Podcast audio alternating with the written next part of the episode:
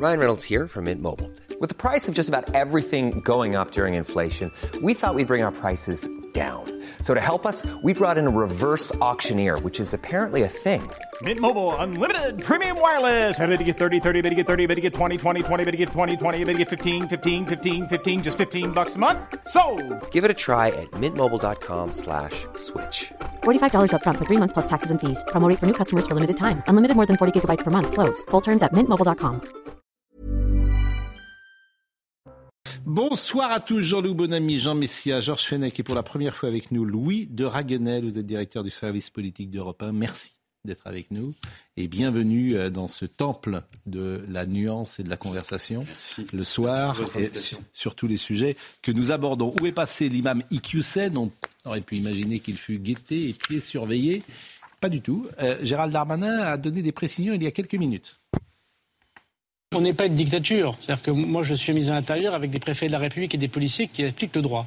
Le droit ne permet pas de mettre euh, dans des prisons en préventive avant que quelqu'un soit condamné. Vous l'avez dit, il n'avait jamais été condamné auparavant. Manifestement, toutes les, les informations que nous avons euh, fait que M. Equissen est désormais hors de France. Nous avons pris des actes administratifs très importants pour l'empêcher de revenir.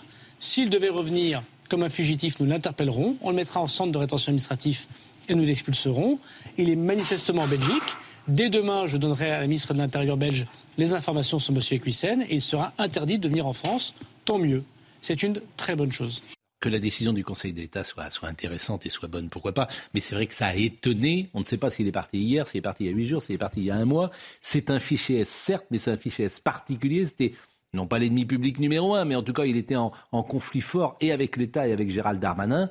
Et il est dans la nature. On ne sait pas où il est. Un fichier S, c'est pas quelqu'un qui est surveillé en permanence. Hein.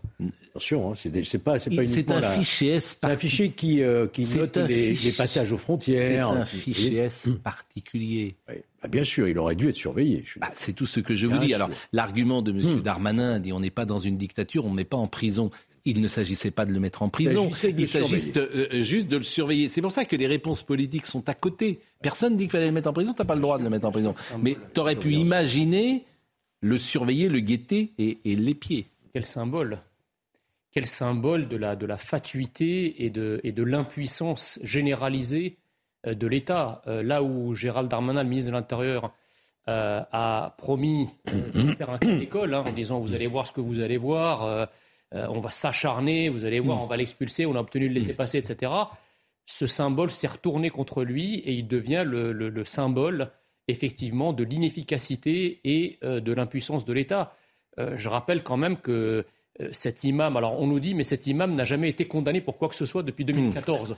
C'est c'est rajouter un problème au problème. Comment se fait-il que justement il n'ait rien eu alors que ces accusations d'antisémitisme et d'homophobie traînent depuis maintenant plus d'une quinzaine d'années? C'est vrai que la procédure est longue. intéressée à lui La procédure est longue, elle est rare, elle est difficile. Alors moi j'ai appris quand même quelque chose. Il est né à Denain, Monsieur Iqiyoussen. Donc il est né à Valenciennes. En soi, il est français. Il aurait pu être français, mais il a refusé. Il a refusé. la nationalité française. Donc voilà quelqu'un qui était sur le sol de France depuis des années, qui avait la double nationalité, qui aurait pu l'avoir, et qui a refusé la nationalité la demande de française. son père, apparemment. Non mais j'entends bien, mais cette information, Il aurait pu cette- la demander plus tard. cette information, elle n'est pas neutre. hein. Bien sûr. D'avoir, ça, ça- ça veut dire quoi? Ça veut dire que cet homme était en défiance sur la France, sur ses valeurs, sur sa culture, sur son histoire. Il était en refus surtout. Il refusait la Oui, France. je- oui. Il, il adhérait pas aux valeurs de la ce que- France. c'est un peu ce que je disais, Et- si tout à fait, mais je, je précise, je me permettais de préciser. Mais- Et du coup, pourquoi n'a-t-il pas mis ses, ses actes en conformité avec ses idées? C'est-à-dire, si, si on refuse un pays, on n'y reste pas. Bon, On- il est en Belgique part. manifestement. Vraisemblablement. Mais en fait, si vous voulez, il y, a un, il y a un double fiasco politique. C'est que, un, effectivement, Gérald Darmanin, je pense, a parlé beaucoup trop vite parce qu'il est en fuite. C'est-à-dire qu'au moment où Gérald Darmanin s'exprimait, il n'était pas certain de l'avoir sous la main.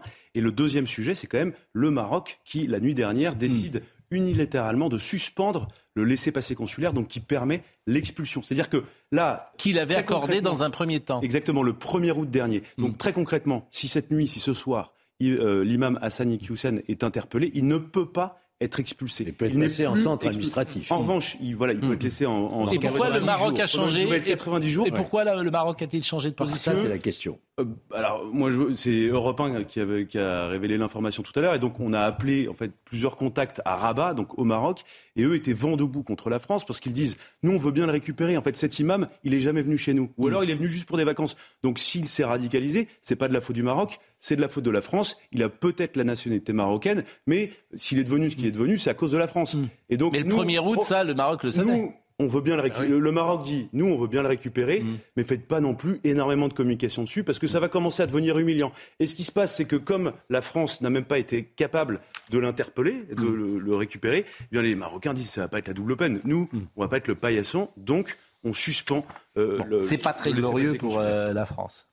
Oui, bon, Monsieur moi, Bonamy. Je pense qu'il y a plusieurs points. Déjà, premier point, ça faisait 30 ans qu'il était sous la surveillance et dans le collimateur des services de renseignement et connu comme un élément extrémiste. Donc le problème, c'est pourquoi, alors qu'il est surveillé depuis 30 ans, il n'a pas exp- été expulsé plus tôt. Ça aurait quand même, ça l'aurait empêché de nuire beaucoup plus tôt et ça aurait Bah, L'arrêt considérablement du tribunal administratif simplifié les montre choses. que c'était pas si Et- simple que ça et qu'effectivement, on pouvait pas Deuxièmement, avant. Deuxièmement, le fait que là, il soit en fuite de manière un peu rocambolesque Hmm. ne me surprend pas du tout, puisque c'est l'un des, des principaux représentants, en tout cas en France et en Europe, du courant des frères musulmans. Hmm. Les frères musulmans, c'est une organisation qui a une partie visible, Hmm. mais aussi une partie clandestine. Et c'est une organisation qui est considérée officiellement comme terroriste dans de nombreux pays musulmans, en Égypte, aux Émirats arabes unis, euh, en Syrie, etc. etc. en tout cas- Donc il est membre en fait de quelque chose qui est aussi une société secrète par certains En- aspects, une sorte de franc-maçonnerie islamiste Mm. avec ses réseaux secrets.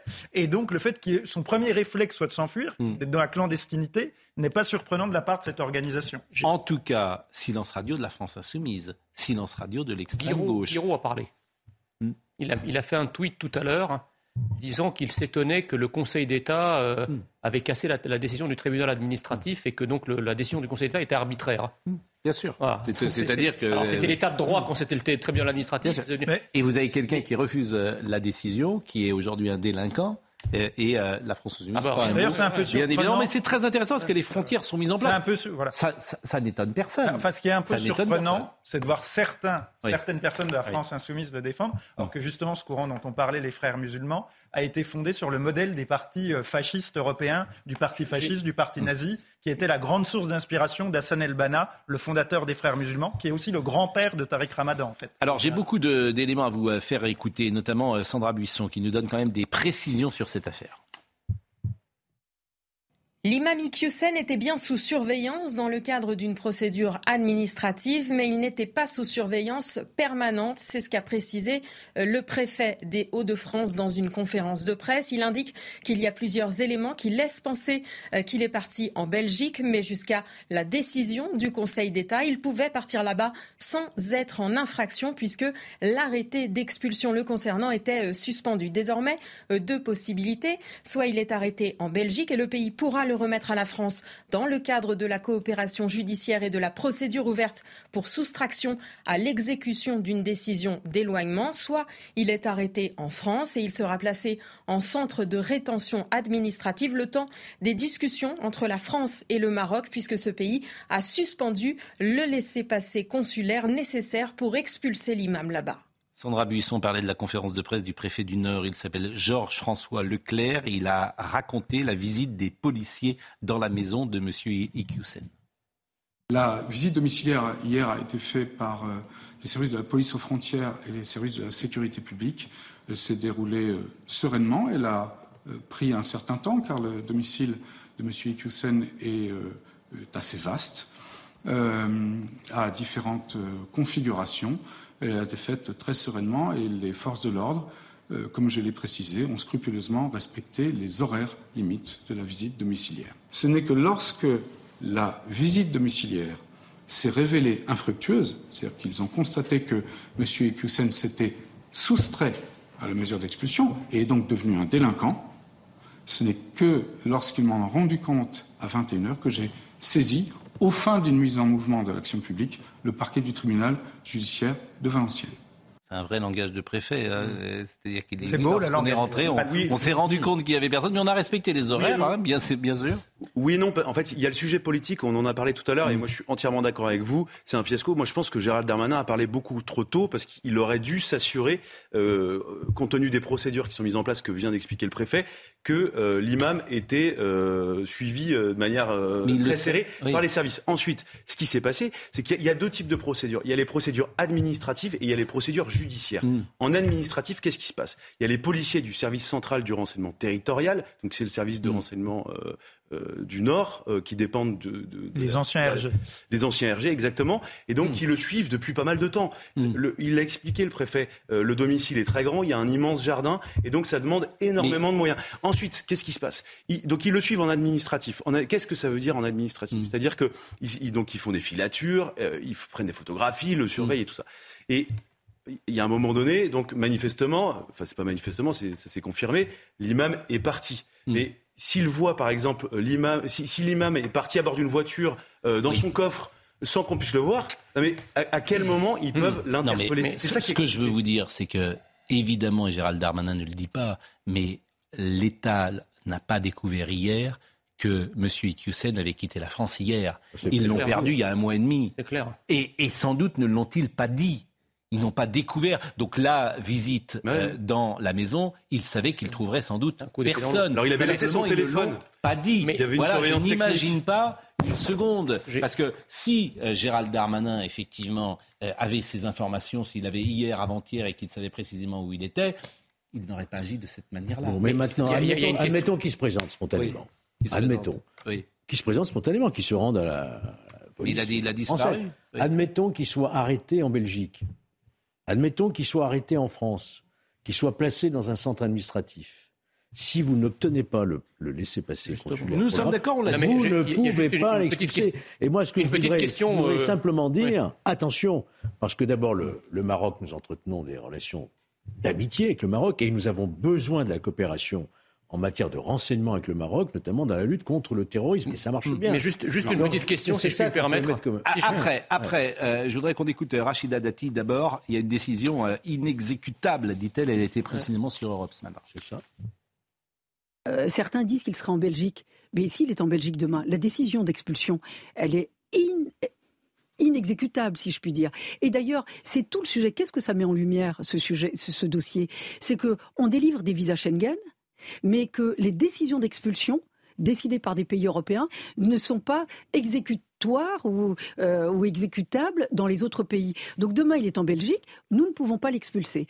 Il n'était d'ailleurs même pas présent à son audience de première instance devant le tribunal administratif, donc il s'est envolé depuis bien longtemps. Non, mais moi j'ai une question à poser. Comment se fait-il que le Maroc Hmm. puisse exciper de sa souveraineté pour refuser l'entrée sur son territoire ça de quelqu'un qui plus est son, ci- son citoyen, alors qu'en France, on nous explique qu'il faut nous, qu'il nous faut accueillir toute la misère, toute la délinquance et toute la criminalité du monde et qu'on peut refuser personne Rachida. Comment, comment Pourquoi? Et vous, la réponse, vous la connaissez, elle est dans votre question. Ben non. Vous savez bien. Moi, je bah, ne bah, sais pas pourquoi un pays, pour refuser des, des, des, des- des gens d'entrer parce chez, que nous- chez lui, parce- et, et- et chez nous, on est obligé d'accueillir au nom du droit. Mais parce on est que- obligé d'accueillir tout le monde, mais- y mais- compris les pires criminels. Ça Mais mérite parce une que le- explication du Maroc. en parce tout C'est cas. que le- incroyable. Mais, euh, vous, vous êtes allé un peu au Maroc de temps en temps Bien sûr, je connais très bien le Maroc, bien sûr. vous, vous savez comment ça fonctionne, si j'ose dire? Mieux qu'ici parfois. Ah, c'est tenu. Hein, Il y a pays. beaucoup plus Ouais. Voilà. d'autorité, beaucoup plus Voilà. de discipline et de oui, sécurité. C'est pas On est beaucoup plus en sécurité Mais-. C'est parfois euh, Oui. On vous dira que c'est le logiciel est différent. C'est pas un état de droit. Le logiciel est différent. Alors écoutons Rachida Dati toujours, puisque euh, les propos datent depuis longtemps, et elle souligne, comme tout le monde d'ailleurs, qu'effectivement, euh, il a fallu beaucoup de temps pour euh, sortir M. Iqiyoussen. Les propos qui sont tenus, les propos délictueux, datent de quand? Ils datent sous François Hollande. Et c'était des propos publics. Mhm. C'était pas des propos euh, Antisémite, comme- euh, discriminatoire. exactement. Et même, rappelez-vous, les attentats de 2015, que dit-il? Il affirme Mhm. que ces attentats, finalement, sont pas des vrais attentats, que c'est pratiquement une petite provocation. Euh, tout ça arrive avec un effet retard parce que il est assez habile. Ensuite, il s'est excusé. Il a dit non, mais j'ai dit ça, mais j'ai pas dit ça en fait. J'ai dit ça, mais pardon, pardon, pardon. Mais les propos sont quand même ah, trop graves pour les laisser passer. Donc cette décision, elle arrive aujourd'hui avec cet effet retard. Et puis euh, pour l'exécution, c'est compliqué. Il est introuvable. D'ailleurs, ça m'avait beaucoup frappé au moment de l'audience du tribunal administratif. Je crois qu'il n'a pas comparu déjà à l'époque. Rachida Dati, qui manifestement euh, nous écoute et qui me précise qu'il n'y a pas de délit européen de séjour irrégulier. Il peut donc demander l'asile demain en Belgique et saisir ensuite la Cour européenne des droits de l'homme. C'est Il n'y a pas de délit de séjour irrégulier, mais il y a un délit chez nous, en tout cas, de soustraction à l'arrêté d'expulsion. Oui, mais s'il est en Belgique et qu'il demande euh, l'asile demain à la Belgique? Parce que c'est une déclaration de guerre de la Belgique à la France. non, mais Rachida Dati a raison sur le mm. papier. Euh, ensuite, ce qu'il y a quand même un accord bilatéral entre la France euh, et la Belgique, et vraisemblablement euh, la police belge, sous l'autorité de la justice belge, euh, transférera ou amènera. Il y a une cagnotte. La France peut même délivrer un mandat d'arrêt européen. Absolument. Il y a une cagnotte. Il y a des commissions rogatoires internationales. il y a, il y a quand même des mécanismes qui existent. il y a une cagnotte qui a été créée aujourd'hui, soutien à Hassan Iqiyoussen, et de nombreux soutiens à travers des témoignages. Et effectivement, c'est une sorte de cagnotte litchi comme on dit, ou Lecce, je ne sais plus. Et euh, elle a déjà euh, récolté 59 960 euros. Alors, Gérald, je ne crois pas qu'il en ait bien besoin, puisqu'on vient de nous dire qu'il avait une très grande maison avec un très grand jardin, et visiblement être un télévangéliste de, de la radicalité euh, islamiste. On a créé un héros, en fait. Ça rapporte de l'argent. Parce que c'est d'abord et avant tout un business. Non, on n'a pas créé un héros. On a pris une décision qui était bonne aussi. Il fallait la prendre, cette décision. Donc, comment Vous êtes marrant. C'est quelqu'un qui maintenant est adulé parce qu'il aura fait un pied de nez à la France et à son gouvernement du début à la fin. Donc, ce type dans les cités, dans les quartiers, c'est effectivement le mandat d'arrêt européen n'est pas possible car ce n'est pas une décision pénale. Il y a une ouverture d'information. Il y a une ouverture. le, préfet nous a expliqué qu'il a saisi la justice pour un délit de soustraction à un arrêté d'expulsion. À partir de là, le juge peut délivrer un mandat d'arrêt européen. En tout cas, c'est pas glorieux cet épisode pour euh, l'État français. Autre sujet, euh, accusé d'avoir tenu un prêche antisémite en décembre 2017, l'imam en Palo, Mohamed Tatayat vient d'être condamné à quatre mois de prison avec sursis par la Cour d'appel de Toulouse. Il y a quand même une prise de conscience. Il y a objectivement quelque chose qui change. Il avait été remercié en première instance. Hein. Exactement. Écoutez, euh, l'avocat des partis civils qui pointe précisément euh, ce changement peut-être d'atmosphère. C'est un signal fort. C'est une très bonne chose. Quatre mois de prison avec sursis pour un primo-délinquant euh, en, matière de, provocation à la haine, euh, ce n'est pas rien. L'imam Tataï euh, savait ce qu'il faisait. C'est un message qui est envoyé. On ne peut plus se cacher derrière un texte religieux. On ne peut plus se cacher derrière la politique pour provoquer à la haine, à la discrimination, à la violence, quelle que soit la communauté qui est visée. Au cas particulier, c'était les juifs. On ne peut pas se cacher derrière ces prétextes et espérer s'en tirer à si bon. Bon, c'est vrai que les choses quand même changent. La loi du séparatisme, c'est sans doute, elle va dans, dans un sens qui n'est peut-être pas parfait pour vous, mais elle acte euh, d'une certaine manière un changement d'atmosphère. Et de la même manière, cette décision de justice va aussi dans ce sens.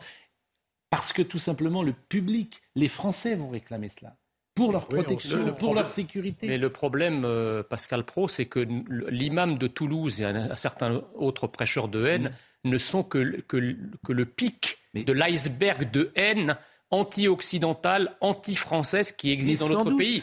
Et le problème, c'est que contrairement au réchauffement climatique, on dit que les icebergs fondent. Cet iceberg de haine ne cesse de grossir parce que tous les jours, par avion, par bateau, arrivent certaines immigrations qui charrient eh bien, euh, des valeurs qui sont contraires aux nôtres. Je ne dis pas que tous les immigrés sont comme ça, mais effectivement, dans la masse, vous avez des gens qui sont comme ça. Donc cet iceberg grossit et, pose un vrai problème. Nous avons un débat qui va arriver prochainement puisque le ministre de l'Intérieur a annoncé un projet de loi de réforme de l'immigration, il va bien falloir redéfinir notre politique migratoire, qui on accueille, qui on n'accueille pas, comment on protège nos frontières. Hmm. C'est cela dont vous parlez. Nous avons besoin d'une politique pour protéger les frontières. Monsieur reconnaître qu'il y en a une. Demain, ce qui est surprenant, c'est qu'on voit qu'en France, hmm. dans, dans, les mosquées pour le prêche de l'imam, il y a une liberté de parole, ce qui montre bien que la France n'est pas islamophobe, beaucoup plus grande que dans les pays musulmans. Parce que ça, dans un pays, dans beaucoup de pays ah musulmans, ben c'est impossible. C'est-à-dire que, voilà, il est pas, par exemple, il prêche pas au Maroc. En Turquie, le, le, prêche des imams hmm. n'est pas fait par les imams. Il est rédigé au ministère des Affaires religieuses. On vous l'envoie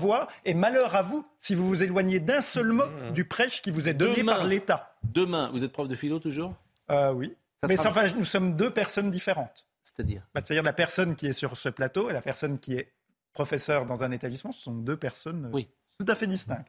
J'entends bien. Mais dédoublement leur voilà, vous êtes, euh, La société reste à l'extérieur de l'établissement. que vous, que vous soyez que vous soyez schizophrène, il n'y a pas de, y a pas de souci. Non, juste je pense déjà- que la société ne doit pas rentrer dans l'école et que Non, les mais fonctionnaires sont demain, des individus privés. de- demain, c'est la rentrée scolaire. Oui, je l'ai entendu dire. Bon, euh, c'est votre quantième en, en- en rentrée scolaire. Et ce sera la sixième. Sixième. Donc vous allez avoir des terminales.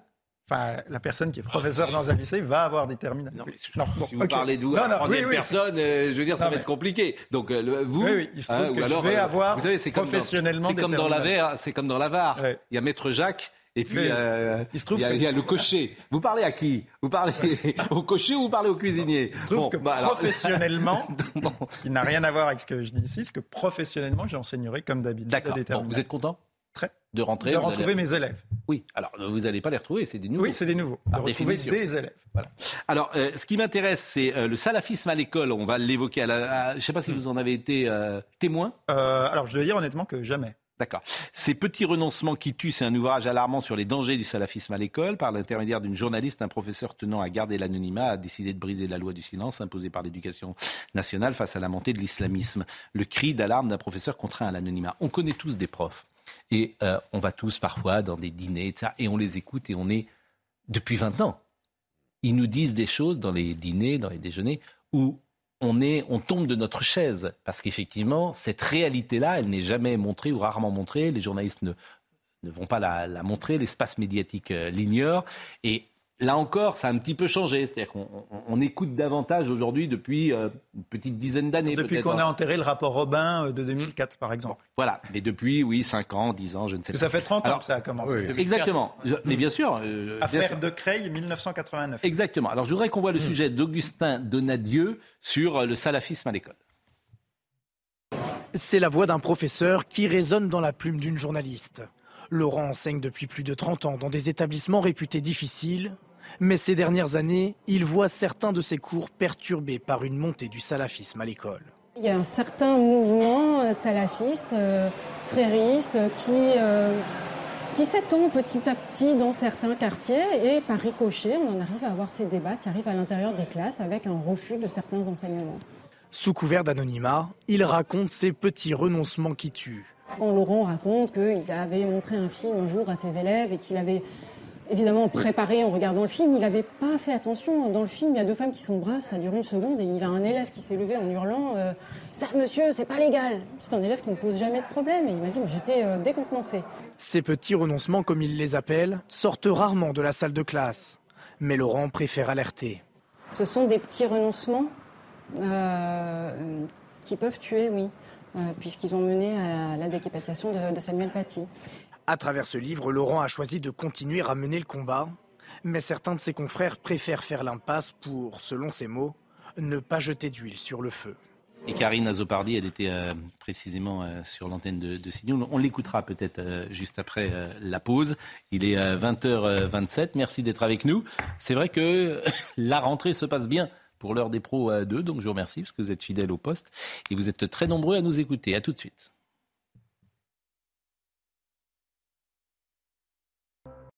Il est 20h30, nous sommes à l'heure. Euh, Adrien Spiteri, la Minute Info. Pour incitation à la violence ou à la haine raciale, l'imam Mohamed Tataya a été condamné à 4 mois d'emprisonnement avec sursis. Des propos tenus lors d'une prêche en 2017 diffusée sur les réseaux sociaux. La Cour d'appel de Toulouse l'a aussi condamné à verser près de 20 000 euros de dommages et intérêts à plusieurs associations, dont la LICRA, le CRIF et SOS Racisme, qui s'étaient portés partie civile. Gabriel Matzneff a été entendu mercredi en audition libre à Nanterre.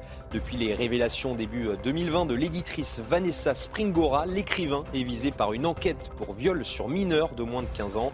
Les policiers l'ont interrogé sur les différents éléments recueillis par l'enquête et notamment ses écrits. Et puis du nouveau dans l'affaire Donald Trump, selon le ministère de la Justice des États-Unis, l'ex-président américain avait probablement caché des documents top secrets chez lui.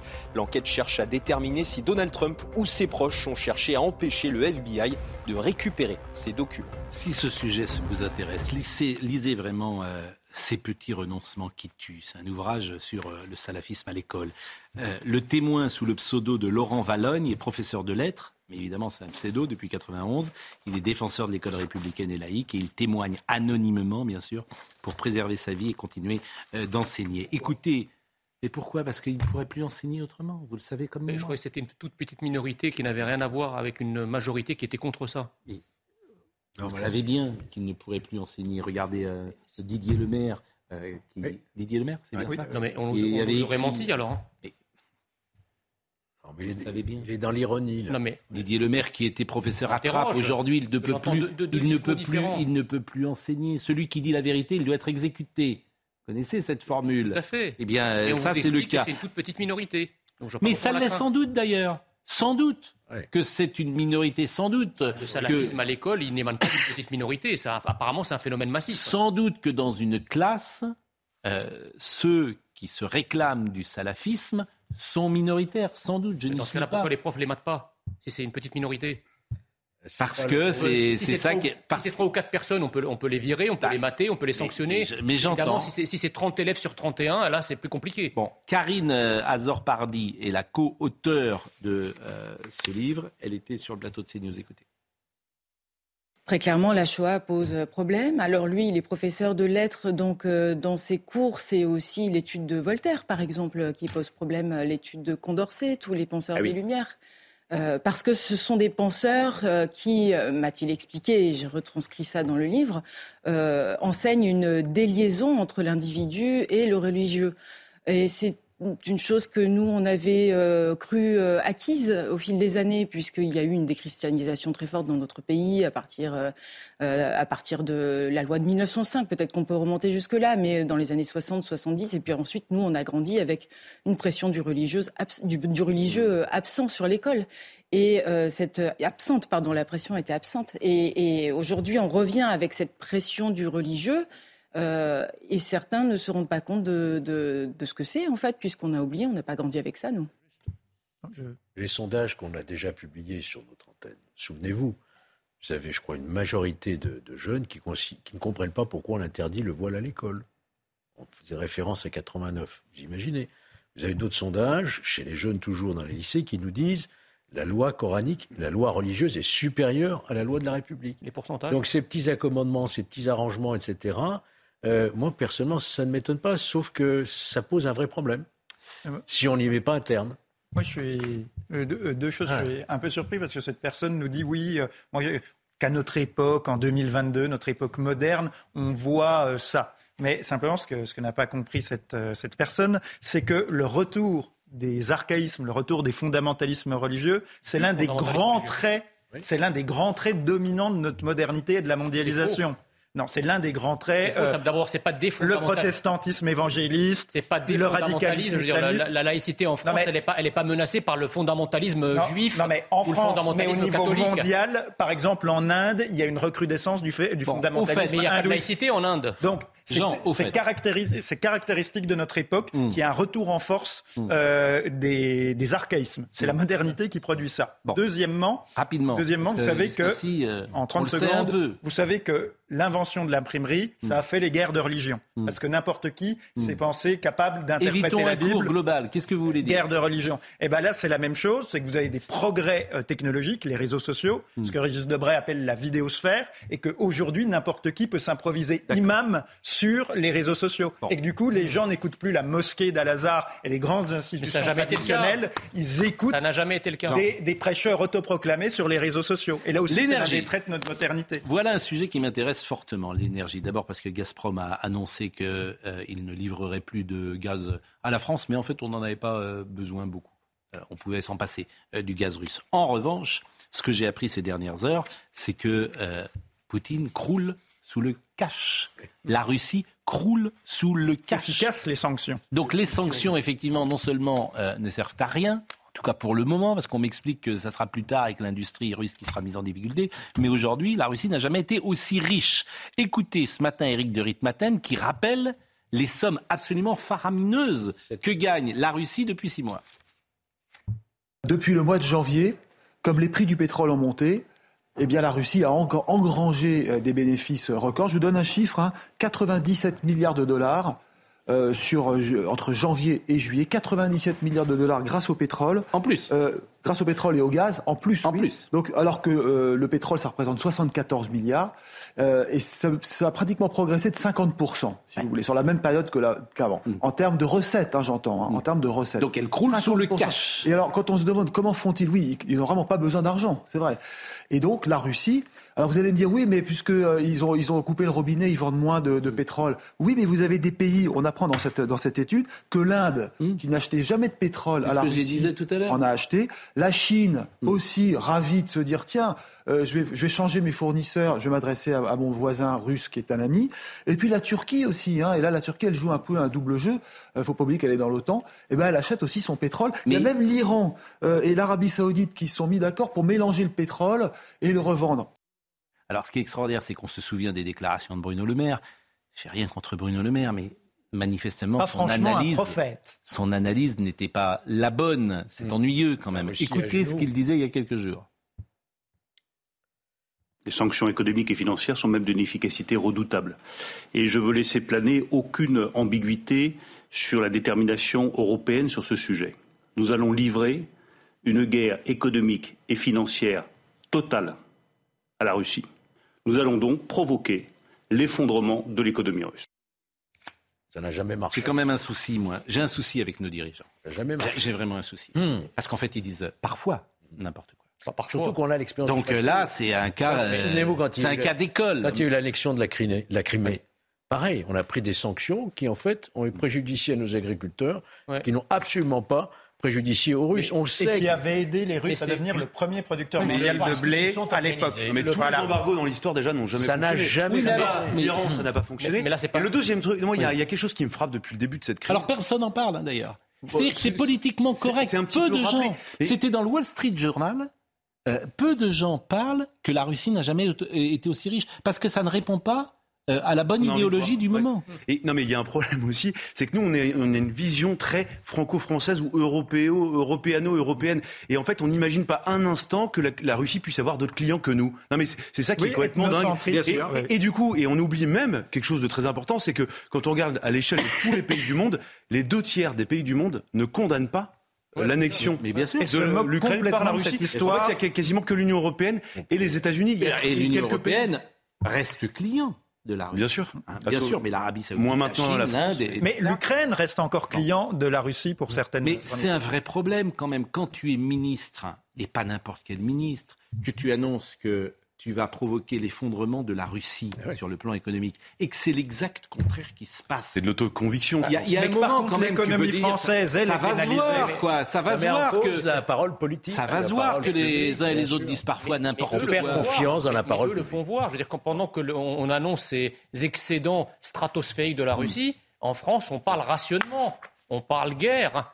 Donc qu'est-ce qu'ils vont nous faire? Ils vont nous faire comme les masques, ils vont nous dire les masques ça sert à rien, l'énergie ah ça sert à rien alors écoutez, c'est drôle ce que vous dites. Vous prenez, vous remplacez Covid par euh, exactement. c'est les mêmes. Exactement. C'est les mêmes mots, c'est les mêmes euh, éléments de langage. C'est exactement. Parfaitement. C'est de ce que vous la même défiance. La, même défiance, c'est exactement pareil. Alors, de ce que vous dites, c'est si quand même comment va réagir dans les prochains temps l'opinion publique française L'opinion publique, on l'a vu avec le Covid, elle est, elle est anesthésiée. De demander peut-être des rationnements elle est pour un but qui n'est pas atteint. Elle était aux deux tiers. Moi, je me souviens, j'ai rouvert là toutes les enquêtes d'opinion sur les sanctions russes. À l'époque, il y avait à peu près plus de la moitié, voire les deux tiers des Français qui souhaitaient sanctionner durement la Russie. Oui, mais aujourd'hui. Et, alors, mais, mais c'est là où. Non, mais et quand il y avait des gens qui alertaient, qui disaient attention, euh, si on sanctionne la Russie, on se sanctionne peut-être nous-mêmes. Et l'énergie. J'ai retrouvé euh, un, extrait. Hmm. On est en 2012. Débat Nicolas Sarkozy, François Hollande. Débat deuxième tour de la présidentielle. Pourquoi on en est là aujourd'hui? Nicolas Sarkozy, vous allez écouter, il dit tout. Il dit tout en 2012. C'est-à-dire qu'il n'a pas été élu, réélu en 2012. On peut imaginer que s'il avait été élu, on n'en serait pas euh, là euh, aujourd'hui. Mais le nucléaire, on l'a laissé tomber.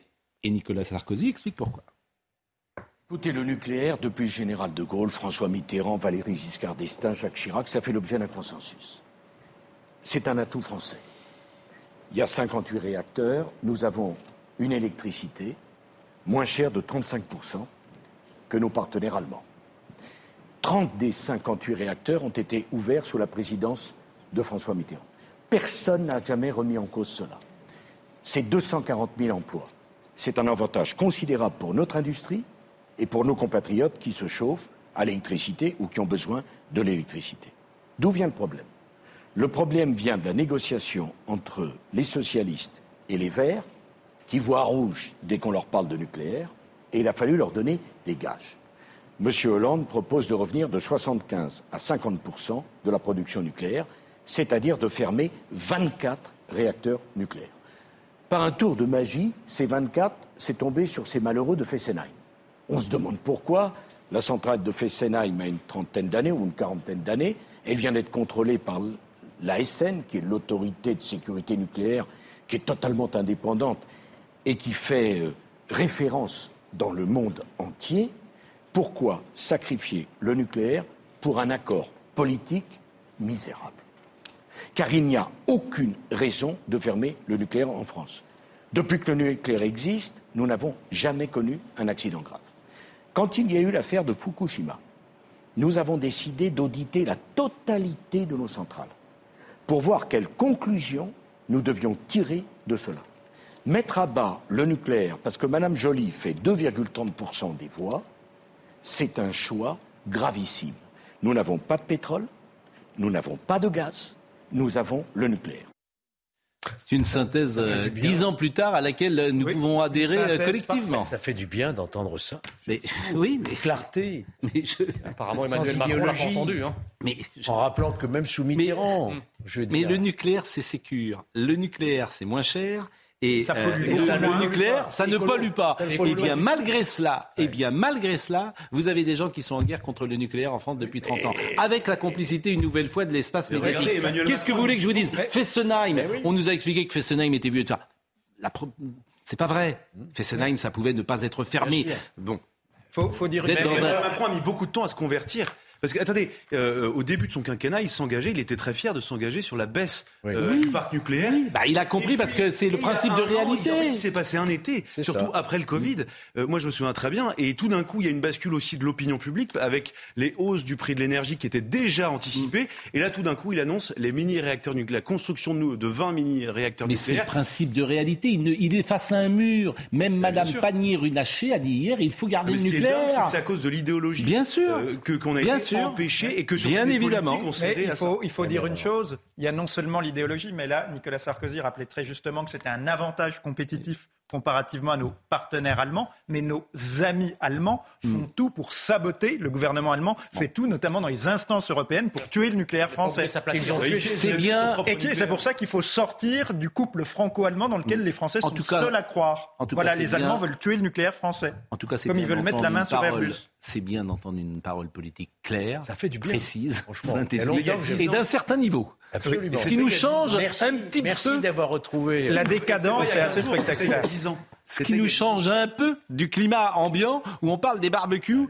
et euh, de la- virilité des, des- des- des- des- de ceux qui euh, produisent et oui de ceux qui produisent des, barbecues.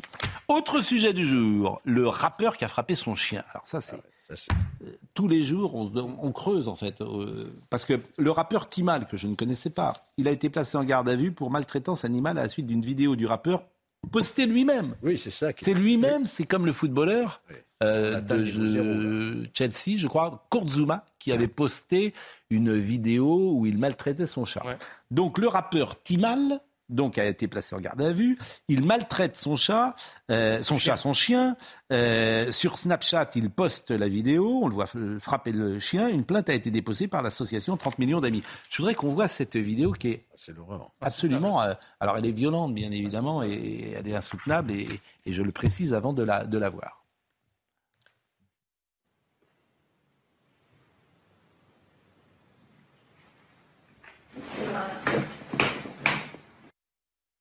Donc vous avez compris pourquoi il lui tape dessus, vous avez vu une flaque juste à, à côté. Donc ce matin, quand même, des policiers se sont rendus chez le rappeur Timal et l'ont interpellé. L'animal en question ainsi qu'un deuxième chien ont été récupérés, mis en sécurité, mais ils restent très craintifs, les pauvres petits chiens.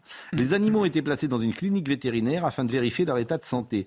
Le rappeur Timal a publié cette euh, vidéo aujourd'hui euh, et, et il dit à son chien, voilà, euh, connard va lui, lui a-t-il écrit et ces images ont évidemment rapidement fait le tour euh, sur euh, Twitter Et la fondation euh, 30 millions d'amis a, a tweeté, plein de déposés, chien du rappeur euh, récupéré. Euh, voilà, c'est c'est la société. Pour qu'ils euh, se prennent ces farfadets, en fait. Pour qu'ils se prennent. Oui. Pour taper des chiens comme ça. Alors, vous me direz, quand on, quand on entend les textes de leurs chansons, euh, on n'a pas affaire à, à des Victor Hugo euh, Hmm. euh, et- et à des Flaubert.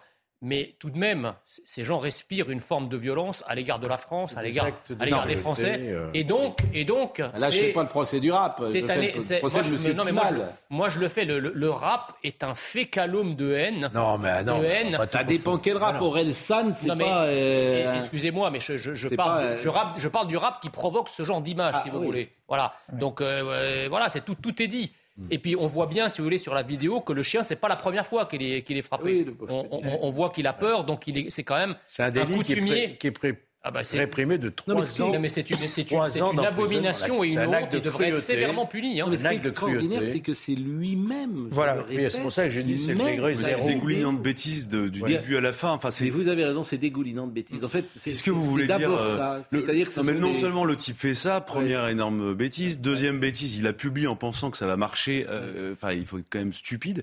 Et puis ensuite, moi, il y a quand même une petite réflexion. Je, je serais curieux de voir les, les réponses pénales et j'ose espérer. Euh, qu'elles seront. Enfin, quand, quand on compare parfois avec les réponses pénales euh, concernant des Ouais. attaques contre des êtres humains, euh, j'ose espérer que les loi, êtres humains sont, quand ils commettent les mêmes délits, euh, sont condamnés. Et de la justement, même ce que, ce que vous dites, c'est assez intéressant parce que moi, je me souviens très bien, à la fin des années 90, il y avait une affaire assez similaire. C'était le rappeur Joey Star, qui, à mon avis, avait infiniment plus de talent que Monsieur Timal. Il avait frappé son singe et, du coup, ça avait fait un scandale parce qu'il avait battu son, son singe de Bah, le, compagnie. scan- le scandale, c'est qu'il est un singe. Et, euh, et donc, mais là, ce n'était pas du tout euh, Joey Star qui s'était filmé. singe chez soi. euh. Mais il a le droit il a le droit d'avoir un singe. Léo Ferré avait un occuper. singe. Oui, non, non. Et Léo, donc, Léo Ferré avait un Ah oui. singe. Qu'un singe, c'est fait pour vivre dans un appart et donc, euh, et donc, Michel Simon avait une guenon. Ouais. Donc, euh, vous avez le droit d'avoir euh, un Plus- singe ou une Plusieurs guenon. vices ne font pas une vertu. Hein. Et donc, euh, et donc, mais ce qui était très singe, différent, c'est qu'à l'époque, c'était des images qui avaient été prises. C'était pas, c'était pas du tout Joe Star qui s'était filmé. Et là, comme vous l'avez très bien rappelé, c'est quelqu'un qui l'a vraiment l'a mis spontanément sur les réseaux. Et c'est, c'est à rejoindre avec aussi les agressions de personnes Oui, filmées. ça, oui, ça veut dire- Voilà. Et on retrouve ce qu'on disait tout à l'heure sur la vidéosphère, les réseaux sociaux. s'en va. On retrouve. euh, Et quand son chimpanzé est mort, Léo Ferré, il était euh, inconsolable. Non, mais c'est une histoire très connue. Euh, Brigitte Bardot, euh, puisque on parle des animaux maltraités, eh bien, il y a une photo aujourd'hui de notre ami Henri-Jean Servat qui euh, s'occupe de la cause animale et qui est euh, notamment dans la mairie de Nice avec Christian Estrosi. Voyez Brigitte Bardot, c'est magnifique rareté, a dit Henri-Jean Servat, la photo la plus récente de Brigitte Bardot actrice éblouissante, devenue protectrice incontestée de la cause animale, prise il y a quelques jours, cet été, chez elle, à la Garrigue, à Saint-Tropez.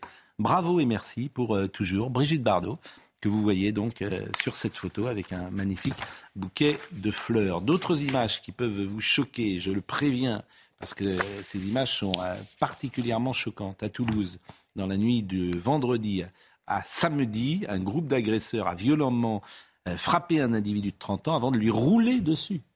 En scooter, euh, une jeune femme et un passant se sont interposés. Vous voyez ces images qui sont là aussi, euh, qui témoignent de la réalité de notre pays, de cette. C'est en France? C'est à Toulouse. C'est la France Orange Mécanique. C'est à Toulouse. Voilà ce qui se passe. même qu'en France. Voilà ce qui se passe. France Voilà ce qui se passe en France. Bon, Ah oui, on ce n'est pas que ça. 50 ans. Non. On voyait pas ça il y a 40 ans. Qu'est-ce qui s'est passé?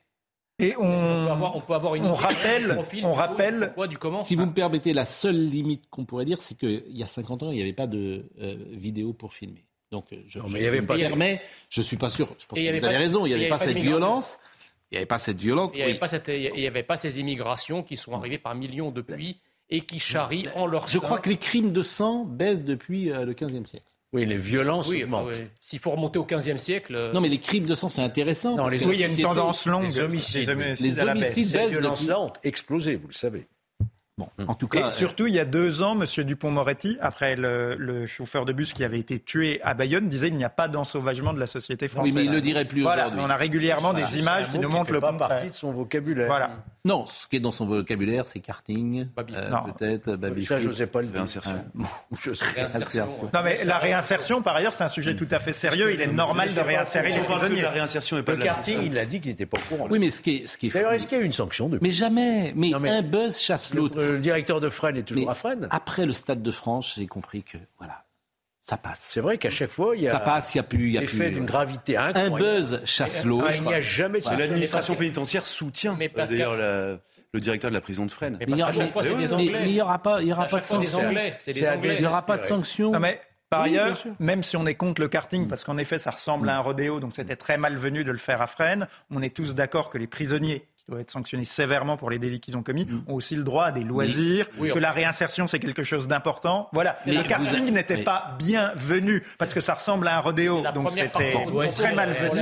Euh, Non, mais ils ont droit d'une part à quelques de Toulouse. loisirs et d'autre part à une réinsertion. L'agression de Toulouse, on a fait une digression, mais je voudrais qu'on écoute, puisque euh, la personne agressée a témoigné, au micro d'ailleurs de RTL, et je vous propose d'écouter ce témoignage qui est euh, glaçant.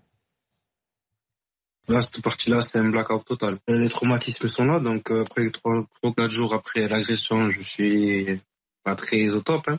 Mais mes blessures, elles sont à la mâchoire. J'ai fracture du sinus, j'ai des commotions à la tête. Je me souviens avoir dit au- à ce groupe de jeunes qui étaient sur le scooter d'éviter de faire des rodéos. Plus rien après, euh, je me suis souvenu le samedi matin quand je, me suis réveillé à l'hôpital.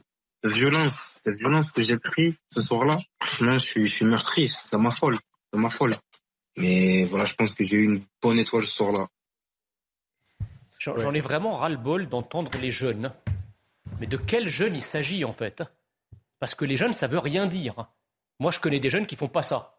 Donc je ne comprends pas, si vous voulez, qu'à chaque fois on dise les jeunes pour amalgamer tous les jeunes, comme si tous les jeunes faisaient des rodéos et écrasaient des gens et agressaient des personnes, alors même qu'on n'accepte pas des amalgames lorsqu'il s'agit d'autres populations. Ce ne sont pas des jeunes, ce sont des jeunes d'origine immigrée. Il faut dire les choses, parce que si vous ne connaissez pas les profils des gens... Là, les deux enquêtes, l'enquête À chaque fois, cours. vous me dites, mais qu'est-ce que vous en savez? Et à chaque fois, j'ai raison. mais- En 45 minutes, Jean, Messia n'a pas avancé une seule idée Voilà. nouvelle Jean, Jean. par rapport à la ritournelle si, de départ. Jean. Les choses, il faut les dire à un Jean moment. Messia, Oui, mais on a compris. Voilà. le, le modérateur en plateau que je suis euh, doit préciser que l'enquête est en cours et que ce que vous dites n'est pas avéré.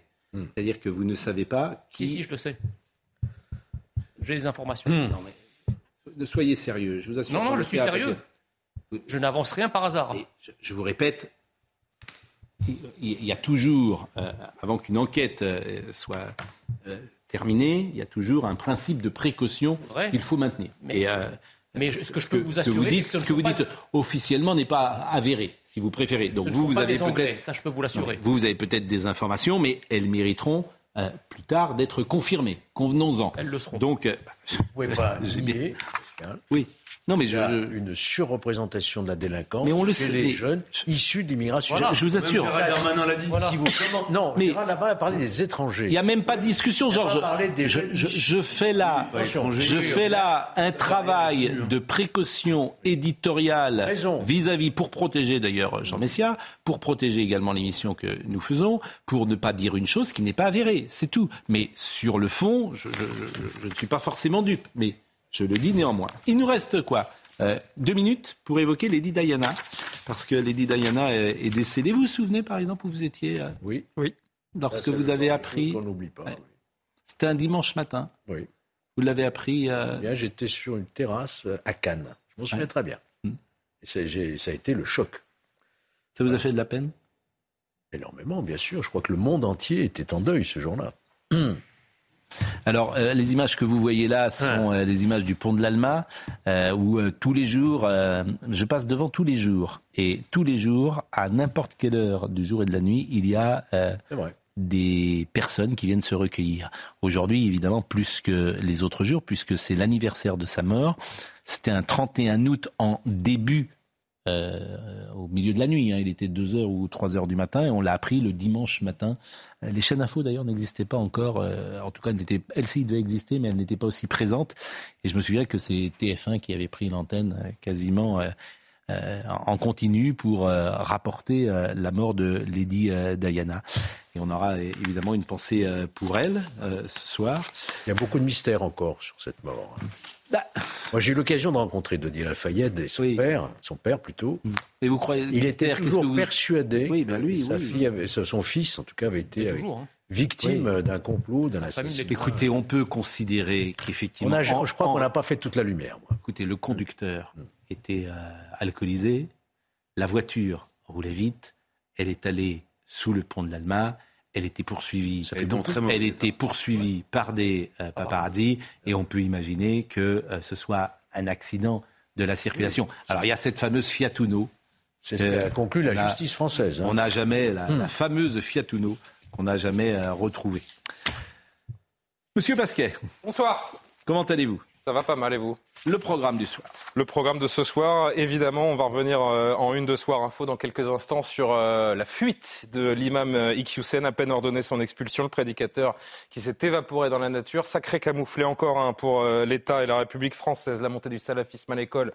Vous en avez parlé avec ce livre choc et là aussi on va se poser les questions qu'il faut avec mes invités. Le témoignage de cet homme sauvagement agressé à Toulouse, là aussi on l'entendra. Alors que la crise couvre, que retenir du séminaire gouvernemental?